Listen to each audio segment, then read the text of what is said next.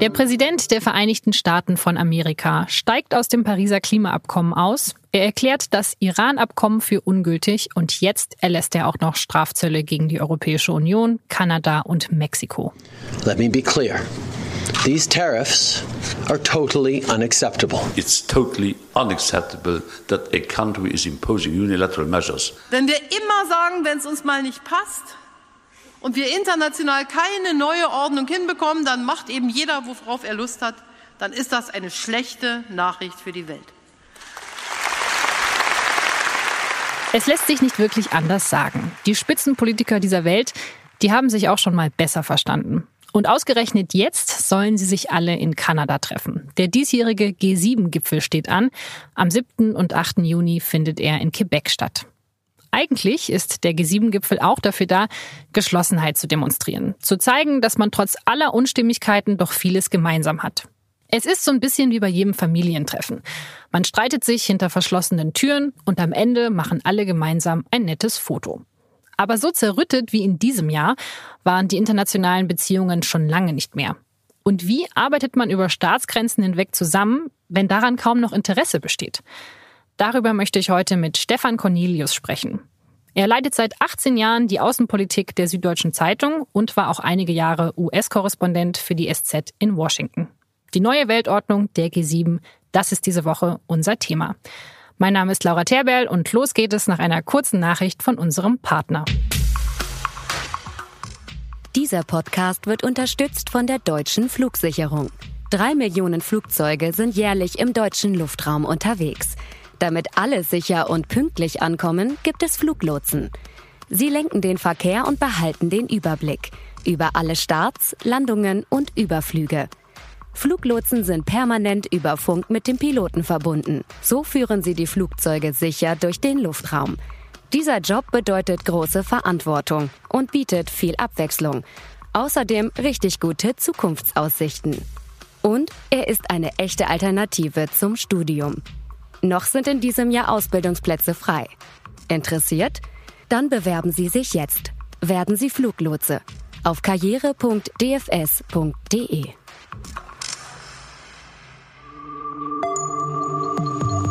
Das Thema. Der Podcast der Süddeutschen Zeitung. Herr Cornelius, Konflikte zwischen Großmächten, die gibt es ja immer mal wieder. Wie außergewöhnlich ist die Situation gerade? Sie ist einerseits sehr außergewöhnlich, weil wir eine lange Phase der Stabilität und der Normalität hinter uns haben. Andererseits ist sie völlig normal. Was wir ja im Moment erleben, ist, dass sich die Kräfteverhältnisse in der Welt neu schütteln, dass die großen Staaten, die großen Nationen testen, wie weit sie gehen können, wer die Regeln bestimmt, wer den Handel bestimmt. Und die alte Ordnung, die bereits 1989 zusammengebrochen ist mit dem Fall der Mauer, die Bipolarität zwischen den USA und der damaligen Sowjetunion, die ist nun eben schon sehr lange verflogen. Und was wir nun erleben, ist das Ende der Zwischenzeit, das Ende dieser Übergangsperiode, in der wir glaubten, dass alles in Butter ist. Es ist natürlich nichts in Butter und die Neuordnung dieser Welt ist ein sehr, ja auch gefährlicher Prozess, den wir jetzt gerade durchlaufen. Ja, irgendwie hat man lange gedacht, es wird alles immer besser und jetzt seit einigen Jahren wird alles immer unsicherer. Ja, das hat natürlich auch damit zu tun, dass wir die Welt viel intensiver wahrnehmen als noch vor zehn Jahren vielleicht, dass die digitale Revolution, der große Beschleuniger unserer Zeit, auch dazu beiträgt, dass wir alle viel unmittelbarer betroffen sind, dass wir verfolgen, was im südchinesischen Meer passiert oder wie Nordkorea sich verhält. Und gleichzeitig ist auch eine Gewissheit verloren gegangen, die gerade vielen Deutschen wichtig war, nämlich dieses Gefühl, geborgen zu sein in einer Gemeinschaft. Es gibt zwei Gemeinschaften für uns. Das eine ist dieser sogenannte transatlantische Bündnisrat haben, also diese Wertegemeinschaft, die wir gemeinhin den Westen nennen, und das andere ist die Europäische Union. Und beides, der Westen wie die Europäische Union, sind unter enormem Druck. Ja, und dieser Druck, der entsteht eigentlich durch diese letzten Eskalationen, durch den Handelsstreit, der Ausstieg aus dem Iran-Abkommen. Wie überraschend kam denn diese Eskalation in letzter Zeit?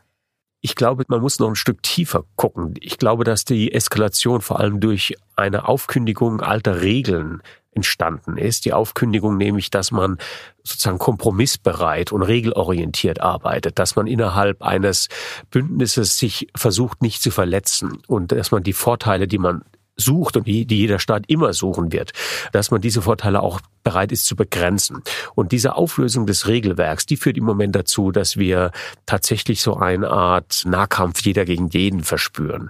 Der zweite Grund, der uns zur Sorge treibt, ist natürlich der fortschreitende Populismus in der Welt. Das hat mit dem ersten zu tun. Natürlich diese Regellosigkeit befördert Populisten. ist auf einmal ein ganz anderes Weltbild. Leute, die die Welt reduzieren, vereinfachen, die sie kleiner machen wollen, die ihren Wählern sagen, Leute, vertraut uns, wir schließen die Grenzen, wir halten euch die Ausländer fern.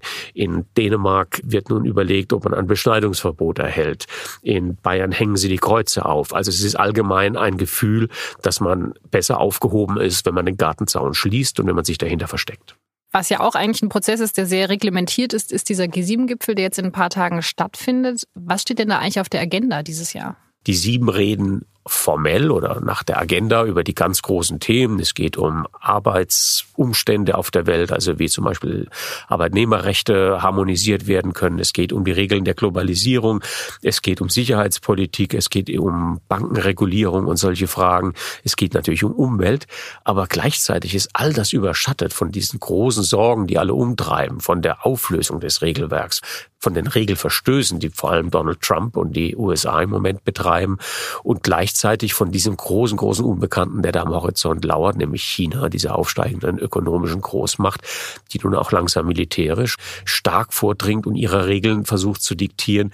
Und all das trägt in der G7 dazu bei, dass dort auch ein Gefühl der Auflösung entstanden ist. Der Spiegel hat nun gerade gefordert, man solle das Treffen doch gleich abschaffen.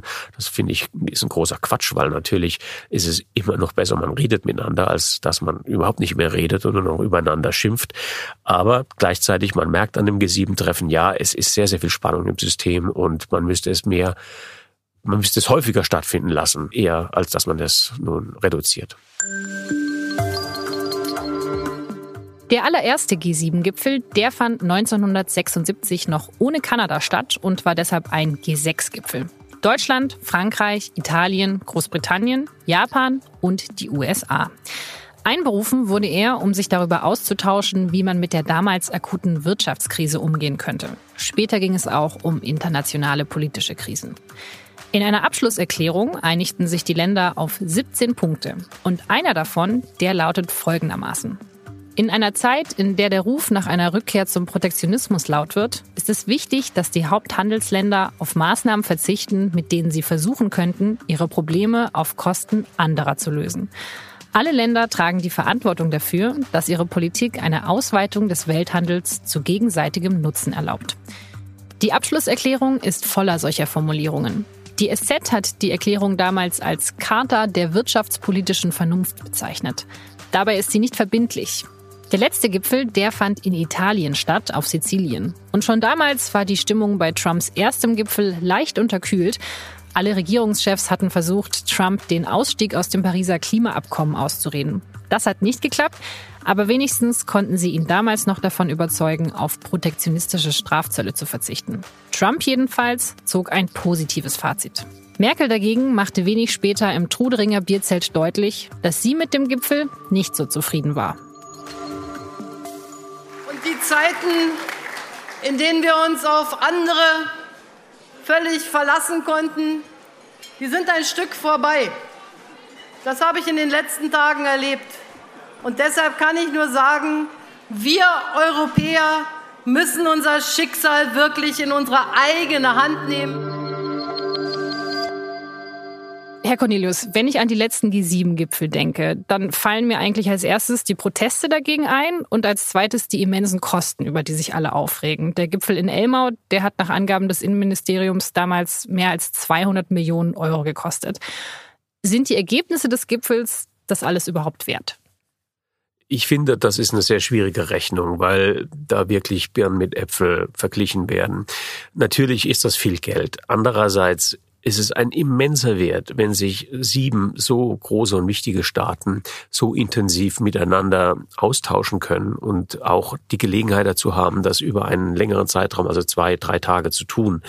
Es ist ja auch nicht so, dass G7 ein einmaliges Ereignis ist. G7 ist das, was man heute einen Prozess nennt. Alle dieser Regierungen haben in ihren Staatskanzleien, in ihren Außenministerien Abteilungen, die diesen Prozess begleiten. Was auf der Agenda steht, was in den Kommuniqués am Ende steht, wird vorbereitet. Da gibt es dann Arbeitsanweisungen, es gibt Umsetzungsrichtlinien, es wird überprüft und es wird dann tatsächlich daraus auch handfeste Politik gemacht. Deswegen halte ich diesen Prozess für unglaublich wichtig. Das war es in den 70er Jahren als Idee dahinter stand, dass man sich nämlich über die größten Krisen austauscht und einvernehmlich versucht, eine Lösung zu finden, ist heute zwingender denn je. Aber wie gut funktioniert das denn noch?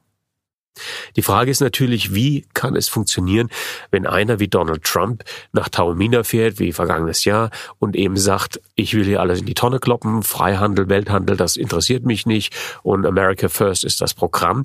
Wir können als kleine Verbündete, als Staaten, die Amerika in keiner Weise aufhalten können, qua Größe und qua der ökonomischen und auch militärischen Macht, die Amerika hat. Wir können als solch kleine Staaten nicht gegen Amerika Politik betreiben.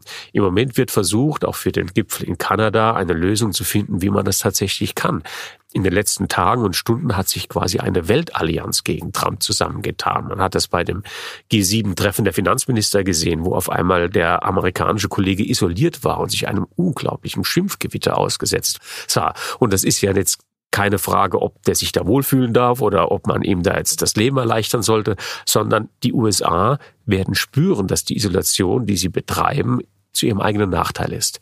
Das werden sie irgendwann an ihren Exportzahlen spüren, das werden sie an ihrem Handelsvolumen spüren, vielleicht an den Arbeitslosenzahlen. Und das ist dann der Moment, wo Trumps Politik gescheitert sein wird.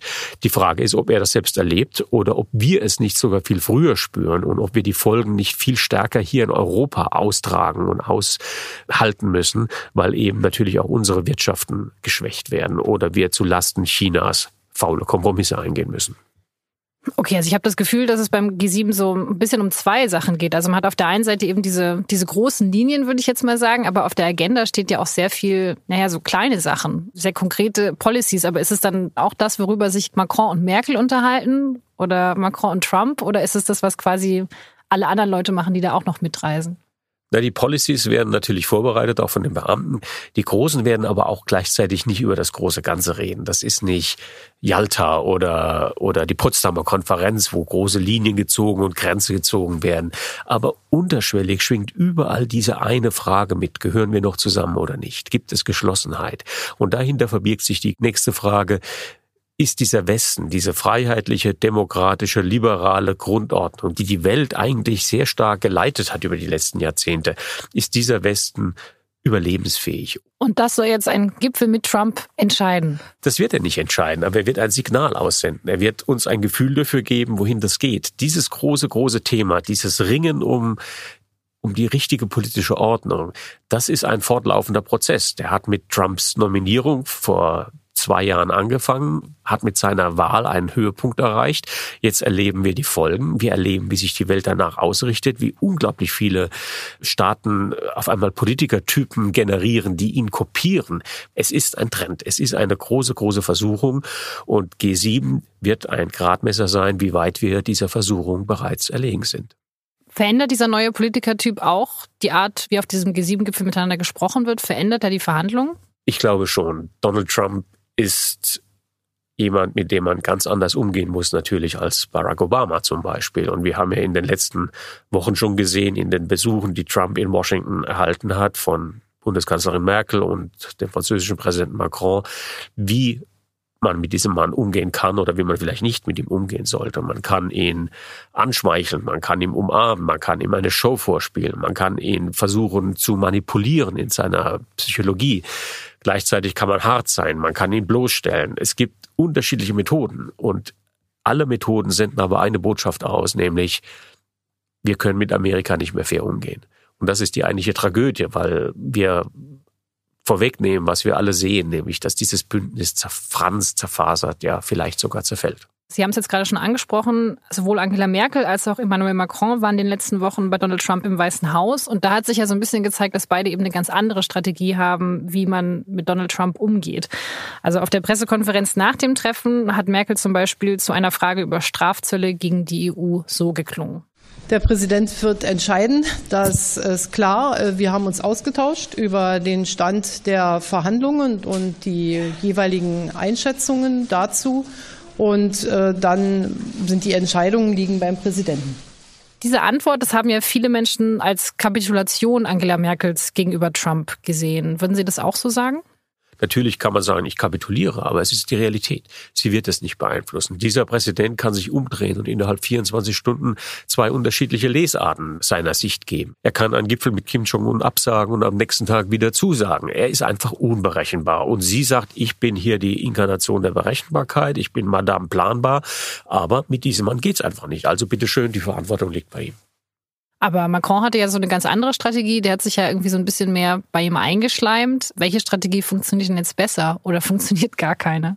Man muss die Wirkung der Strategie auch auf das restliche Publikum bedenken. Ich glaube, Macron hat sich bei seinen eigenen Leuten und dort, wo noch etwas vernunftbegabter Politik gemacht wird, eher lächerlich gemacht, weil alle diesen verzweifelten Versuch der Einschmeichelei durchschaut haben, während Merkel natürlich auch nicht erfolgreich aus Washington abgezogen ist. Aber es wird im Moment niemand erfolgreich aus Washington abziehen.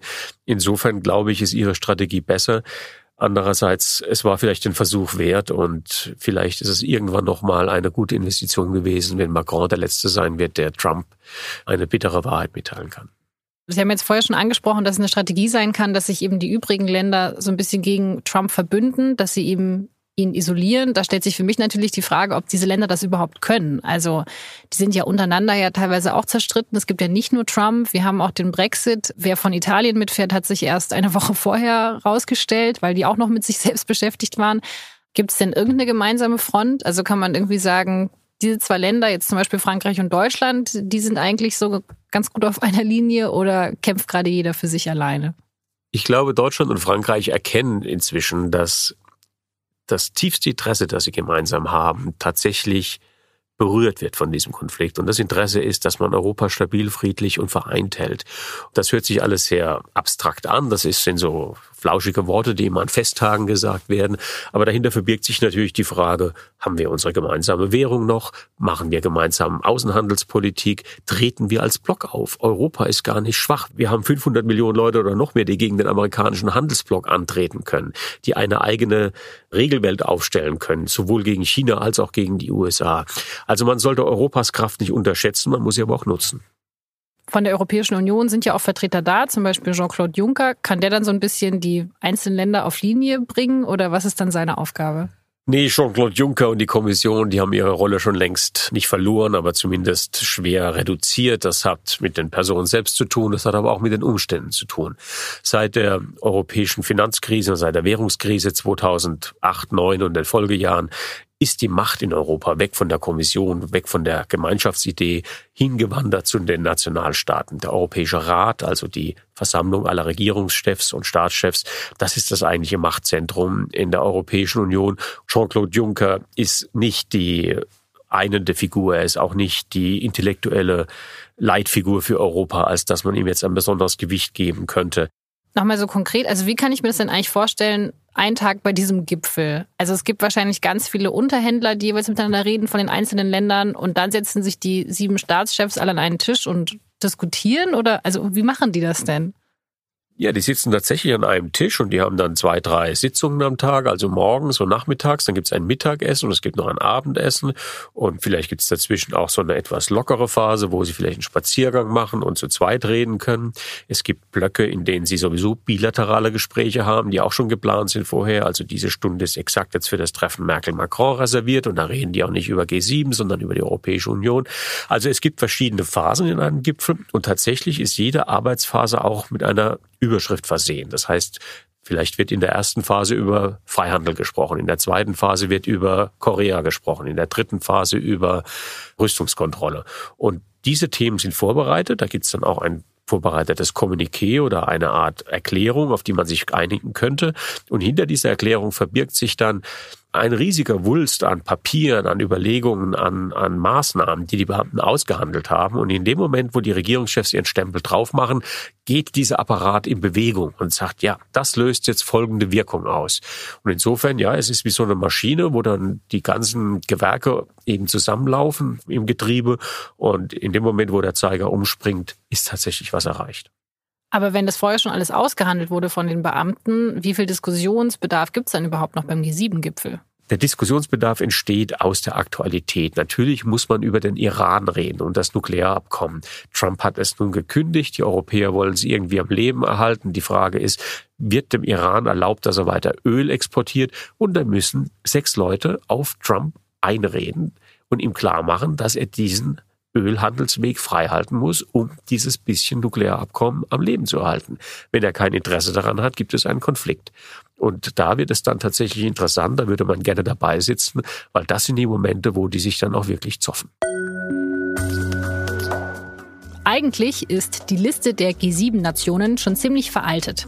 Damals hatten sich die Länder deshalb zusammengesetzt, weil sie die größten Industrienationen der Welt waren. Mittlerweile ist aber China die zweitgrößte Volkswirtschaft der Welt und Indien ist auf Platz 7.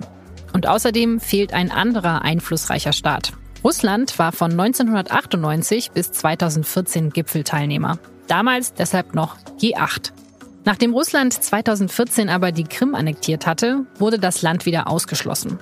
Barack Obama und Angela Merkel hatten damals gehofft, dass Putin nach diesem Schritt einlenken werde. Der hat aber stattdessen darauf vertraut, dass die G7 so oder so auf ihn zukommen müssen, wenn es zum Beispiel um den Krieg in Syrien geht. Und bei dem Atomabkommen mit Iran wären eigentlich Indien und China die relevanten Gesprächspartner. Die beiden Länder sind nämlich die größten Ölimporteure aus Iran. Ob sie nach den Sanktionen der USA nachziehen, das entscheidet, ob Iran sein Atomprogramm wieder aufnimmt. Für viele Probleme sitzen also mittlerweile die wichtigsten Gesprächspartner gar nicht mehr am Tisch.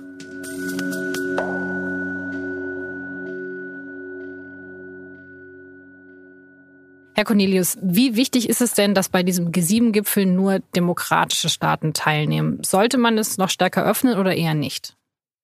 Wichtig ist, dass dort Staaten beieinander sitzen, die gemeinsam den Willen haben, was zu lösen. Und das ist jetzt bereits unter den sieben in Frage gestellt und das war unter den acht mit Russland am Tisch erst recht in Frage gestellt. Ich glaube, dass der Wert der G7 bisher vor Donald Trump darin bestand, dass man einen sehr, sehr starken Block formte, um auch gerade gegenüber diesen etwas eher schwierigeren Kandidaten sehr geschlossen auftreten zu können. Wenn die G7 auf China zugegangen sind, dann war das eine Ansage. Heute ist es natürlich fraglich, ob es eine Ansage ist, aber dieses Format, diese sieben, waren eben eine Gruppe like-minded people, also von einen Staaten, die sich verstanden haben. Und auf der anderen Seite, wie ist es bei den autoritären Regimen? Arbeiten die auch miteinander zusammen oder lernen die vielleicht auch was aus dem Umgang der G7 untereinander? Ja, Erfolg ist ansteckend und Erfolg zieht Nachahmer nach sich. Zum Beispiel gibt es die absurde Situation, dass der syrische Diktator Assad nun um einen Besuch in Pyongyang bei Kim Jong-un nachgefragt hat. Das heißt, er möchte einen Staatsbesuch in Nordkorea machen. Plötzlich ist Kim Jong-un, einer der schlimmsten Diktatoren und Menschenschänder auf dem Planeten, in dem Dilemma, dass er entscheiden muss, ob er mit diesem Typen Assad sich nun treffen möchte und damit das zarte Pflänzchen Öffnung, das er gegenüber Amerika betreibt, riskiert. Also hochspannende, ansteckende Dynamiken, die sich da abspielen. Also es könnte uns passieren, dass dann Länder sagen, na ja, also die G7, die sind sicher zu fein für uns, dann schließen wir uns halt mit den anderen autoritären Staaten zusammen und machen unser eigenes G7. Das Erstaunliche ist, dass es einen Zusammenschluss der Autoritären nicht gibt. Offenbar schließt sich das aus. Es gab ja die Shanghai Corporation Group, das ist quasi so eine Art autoritären Club mit den Chinesen, mit den Russen, mit vielen kaukasischen Ländern, die alle nicht besonders demokratisch regiert sind. Aber das funktioniert nicht so recht. Natürlich gucken die alle auf ihre Interessen, die gucken, dass sie sich stabil halten und die gucken, dass sie sich möglichst äh, hinreichend stark mit Rüstungsgütern versorgen und vielleicht auch mit Öl und Gas und da hört es dann auch schon auf. Und was ist das richtige Format, um die einzubeziehen? Es gibt die G20, es gibt ganz viele andere Formate, mit denen man sich trifft. Die Vereinten Nationen gibt es in New York noch und die treffen sich auch einmal im Jahr alle zusammen. Und je größer der Kreis ist, desto schwieriger ist es, einen Konsens zu finden. Was ist die richtige Polarität? Gibt es eine Gruppe, die tatsächlich was gemeinsam voranbringen möchte? Wird eine starke Seite nicht versuchen, so eine, also ein Verhältnis auszunutzen, wenn wir auf China schauen? China hat immenses Interesse im Moment, seine Nachbarschaft zu bestimmen. Allein die militärischen Interessen, die China im Südchinesischen chinesischen Meer betreibt, sind beängstigend. Und man müsste mit China ganz dringend in einen Dialog eintreten, wie es sich sozusagen nach internationalen Normen zu benehmen gedenkt. Das ist aber sehr, sehr schwierig, weil China fast schon so viel Kraft hat und so viel Größe hat, als dass man es noch beeinflussen kann. Also es gibt kein ideales Format. Und ich glaube auch, dass die Idee, dass man Staaten zusammenbringt und die sich prinzipiell einig werden über ein großes Weltthema, dass diese Idee zunehmend der Vergangenheit angehört, dass wir immer stärker interessengetrieben sind, immer individueller werden und es immer schwieriger sein wird, Koalitionen zu bilden. Okay, aber was ist denn dann die Lösung dafür? Die Lösung ist es, dass wir es versuchen müssen. Immer wieder versuchen, versuchen, versuchen. Es wird ständig neue große Probleme geben, die neue Konstellationen erfordern und die neue Kräfteverteilung auf der Welt schreit nicht danach, dass es jetzt die fertige Weltlösungswurstmaschine gibt, wo oben der Teig reinkommt und unten kommt die fertige Lösung raus. Das wird es nicht mehr geben.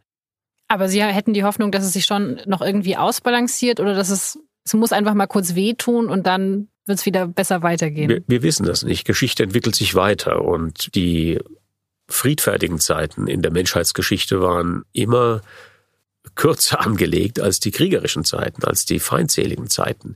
Deswegen müssen wir uns auch dieser historischen Dynamik bewusst sein. Das klingt vielleicht sehr erschreckend und furchteinflößend, aber gleichzeitig ist dieses Bewusstsein, glaube ich, ganz zwingende Voraussetzung dafür, dass wir umso mehr Anstrengungen unternehmen, Konsens zu suchen und herzustellen. Es ist ein extrem mühsamer Prozess zwischen Staaten, einen Ausgleich zu finden.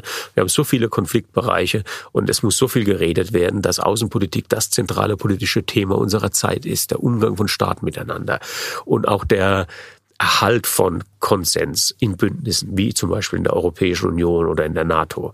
All das trägt zur Stabilität bei. Und ich glaube, je mehr Menschen sich dieser Dynamik bewusst sind, dieser Gefahren bewusst sind, desto leichter wird es sein, am Ende diese großen Stürme, die da aufziehen, auch zu bändigen. Aber Wahlkämpfe werden ja eher mit innenpolitischen Themen gemacht. Bin ich mir nicht mehr so sicher. Ich glaube, das verändert sich im Moment. Auch die Furcht vor den Außenthemen, die Furcht vor Migration, die ökonomische Destabilisierung, Rüstungsfragen, das beschäftigt die Menschen schon enorm. Und ich glaube, dass wir auch gelernt haben in den letzten Jahren, dass wir in einem internationalen Abhängigkeitsgeflecht stecken, dass wir uns nicht verabschieden können. Das, was die Briten gemacht haben, diese simple Formel raus aus der Europäischen Union und uns wird es besser geben, das war so ein Schocker für viele. Das war so ein Wake-up-Call, dass doch glaube ich, inzwischen alle gemerkt haben, dass die Welt ein bisschen komplexer ist, als die Innenpolitik manchmal vorgaukelt. Ja, aber deshalb kann man auch keinen einfachen Slogan auf sein Wahlplakat schreiben. Also es ist kompliziert, aber wir müssen weiter daran arbeiten. Es ist nicht so der sexy Slogan. ist nicht sexy, aber ist die Wahrheit. Und die Wahrheit ist, dass Politik deswegen nicht zu beneiden ist. Also wer das schafft, in diesem, in diesem Chaos noch eine Struktur zu erkennen und weiter zu arbeiten und auch die Hoffnung zu bewahren, der ist zu beneiden und der muss, der, der verdient Unterstützung.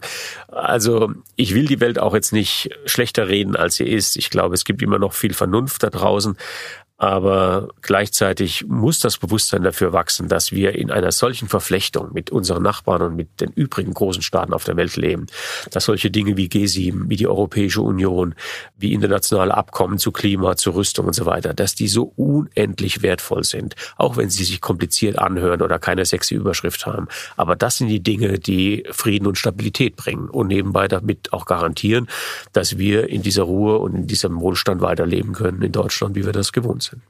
Sie haben jetzt gerade schon gesagt, das ist alles unglaublich komplex, es ist sehr schwierig zu verstehen. Deswegen habe ich mittlerweile das Gefühl, dass andere Systeme, in denen die Führungsriege nicht so oft wechselt, also wie zum Beispiel China, wie zum Beispiel Russland, dass die sich mit dieser immer komplexer werdenden Welt ehrlich gesagt ein bisschen leichter tun als unsere Demokratien.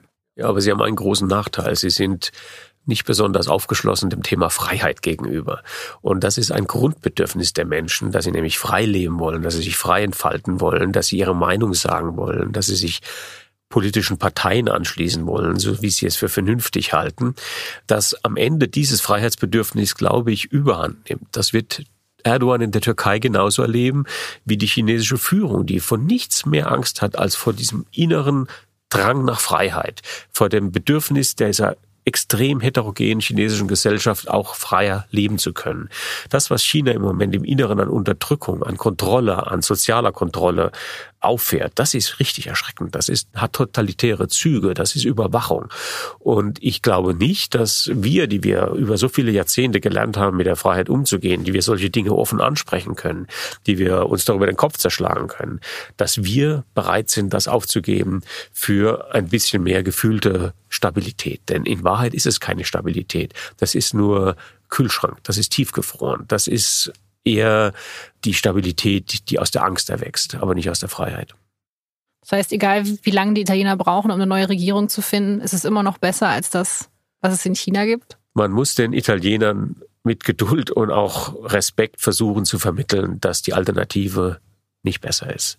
Und dass ein offenes System, ein freies System, ein demokratisches System wahrscheinlich enorm anstrengend ist und man vor lauter Problemen nicht mehr weiß, wo man hinlangen soll, dass der Kopf schwirrt vor lauter Problemen. Aber dass es am Ende das System ist, das zwar vielleicht mühsamer ist, aber doch gewinnversprechender für die persönlichen Lebensumstände, aber auch für ein Gemeinwesen, für eine Gesellschaft, die friedlicher miteinander umgeht, die prosperierender ist, die stabiler ist. Ich bin da fest überzeugt von, aber wir müssen uns diesem Grundkonflikt wirklich zuwenden. Und das steht hinter allem. Diese Auseinandersetzung zwischen einer offenen, demokratischen Gesellschaft und geschlossenen, kontrollierten Gesellschaften, autoritären Gesellschaften. Die Deutschen haben Erfahrung, nicht mehr die heute lebenden Generationen. Die sterben so langsam aus. Und das ist natürlich das hohe Risiko, das wir auch hierzulande sehen, dass die Erfahrung, die aus dem Totalitarismus erwächst, verblasst und dass man sich vielleicht wieder hinsehen zu klaren Verhältnissen und ach, der da oben, der wird schon richten. Diese Sehnsucht nach irgendeinem, der das schon in der Hand hat. Ich halte das für eine schlechte Sehnsucht, aber sie ist nicht tot zu kriegen.